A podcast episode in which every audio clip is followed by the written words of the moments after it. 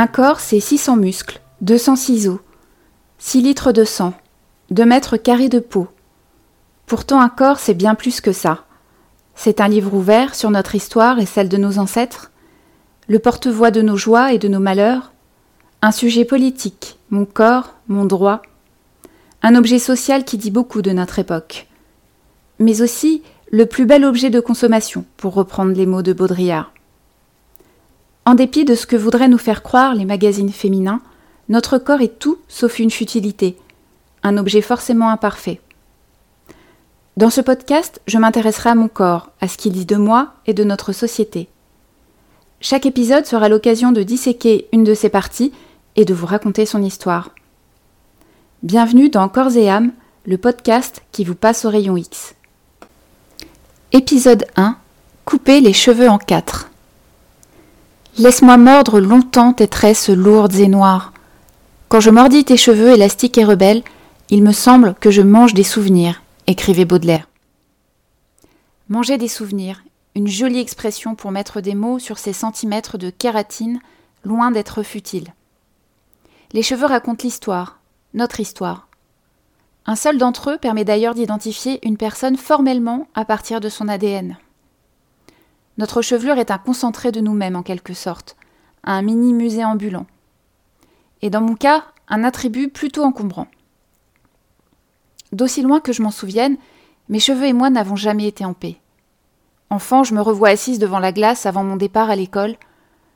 Pendant de longues minutes, ma mère tentait patiemment de les discipliner au moyen de nattes bien sages, dans lesquelles elle tressait parfois des rubans. Il en fallait du temps pour dompter ces mèches crépues qui n'en faisaient qu'à leur tête, alors, pour me faire patienter, ma mère m'inventait des histoires farfelues, comme celle de cette princesse qui récupérait ses cheveux pour en tricoter des pulls. À l'école, une de mes meilleures amies s'appelait Donatienne. Aussi diaphane que j'étais mate, aussi apprêtée que j'étais dépenaillée, aussi appliquée que j'étais tête en l'air, elle était mon négatif en tout point, et c'est sans doute pour cela que je l'aimais tant. J'admirais tout particulièrement sa chevelure, lisse, blonde et toujours parfaitement brossée. Sur la photo de classe, je la revois encore, la mine décidée, le menton conquérant et le carré impeccable. Moi, quelques rangs plus haut, j'avais attaché de traviole mon gilet tricoté main par ma grand-mère et boutonné lundi avec mardi. J'arborais une coupe au bol improbable et indisciplinée, résultat d'un passage impromptu chez le coiffeur après des années de torture capillaire. Quelle dégaine. Je me souviens lui avoir dit On coupe tout sans aucune négociation. Ma mère a gardé depuis ce jour ma natte entremêlée d'un ruban bleu. Je la regarde parfois comme une relique, et je m'étonne de mes cheveux si doux et si brillants. À l'époque, je m'étais mordu les doigts de ce coup de tête. Dans les magasins, on me prenait pour un petit garçon, ce qui était pour moi la pire des insultes. Je n'attendais qu'une chose, que mes cheveux repoussent. Je m'étais attachée finalement à eux, en dépit des nœuds, des frisottis et des épis, j'avais développé une sorte de syndrome de Stockholm capillaire en quelque sorte. Je ressemble beaucoup à mon père. Je tiens de lui sa pommade, ses yeux noirs perçants, son nez long et fin et sa grande taille. Son caractère aussi. Le seul détail physique hérité de ma mère, ce sont ses cheveux. Depuis toute petite, je me souviens d'elle, pestant dès qu'elle croisait son regard dans la glace. Non mais regarde-moi ça, quelle tête de folle lançait-elle tout en tentant d'aplanir quelques mèches rebelles. Elle m'a même avoué un jour avoir repassé ses cheveux quand elle était plus jeune. L'autre jour, je me suis surprise en train de répéter la même phrase, comme possédée. Devant la glace de mon ascenseur, je prenais ma fille à témoin. Non mais regarde-moi ça, quelle tête de folle. Réalisant qu'elle tenait de moi ses cheveux indomptables, mais blonds, je me suis arrêtée sur le champ. Pas question de perpétuer la chaîne de la dépréciation. Depuis, je garde pour moi mes incantations capillaires. Enfant puis adolescente, je me souviens de voir attacher mes cheveux quand je rendais visite à mes grands-parents paternels. Sinon, j'avais droit à quelques coups de brosse ou à des remarques sans équivoque. Attache-toi les cheveux, tu fais trop oriental, m'avait dit un jour mon grand-père. Je suis un melting pot culturel, moitié ashkénaze, moitié séfarade. D'un côté le miel, de l'autre le réfort. D'un côté la chaleur, de l'autre la méfiance. D'un côté les steppes de l'Oural, de l'autre le Sahara. D'un côté les cheveux bruns et rebelles, de l'autre la chevelure disciplinée et discrète.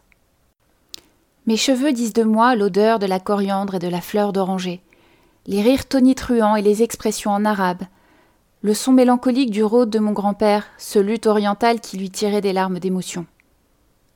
Mes cheveux sont le vestige des terrasses blanches d'Algérie, du linge qui séchait sur des fils, de ce départ précipité vers l'inconnu, une main devant, une main derrière. Mes cheveux parlent de moi à mon corps défendant. Longtemps, je me suis battue contre mes cheveux. Je les ai lissés, je les ai teints, j'ai une frange et des coupes effilées irréalisables ailleurs que chez le coiffeur. J'ai travaillé chez L'Oréal pendant onze ans, ce temple de la chevelure impeccable et brillante, et je ne crois pas que ce soit un hasard. Quand mon père est décédé, j'ai perdu mes cheveux par poignée, partout dans la maison. Difficile de faire plus symbolique. Quand j'ai changé de pilule aussi, une vraie hécatombe. C'était devenu une obsession, et je ne pouvais m'empêcher de comparer mon crâne à celui des femmes à la télé, dans la rue ou dans le métro. Quand j'en ai parlé à ma gynécologue, elle m'a dit en souriant que désormais on faisait de très très belles perruques. Quand j'en ai parlé à mon généraliste, il a essayé de m'envoyer chez une de ses amies qui vendait des shampoings hors de prix. J'ai finalement trouvé une sage-femme qui m'a tout simplement prescrit mon ancienne pilule et qui m'a réellement écoutée. Aujourd'hui, je ne pense pas avoir fait la paix avec mes cheveux. Je pense avoir appris à vivre avec. Je regarde sans peur ni animosité les quelques fils argentés qui parsèment ma chevelure. Je n'écoute plus les coiffeurs qui m'affirment d'un ton péremptoire que j'aurais bien besoin d'un petit soin ou d'un masque nourrissant. C'est peut-être le début de la sagesse. Récemment, j'ai fait une recherche Google pour savoir ce qu'était devenu Donatienne. Elle a un poste très important dans un ministère. Elle a foncé ses cheveux et les porte désormais ondulés. La boucle est bouclée.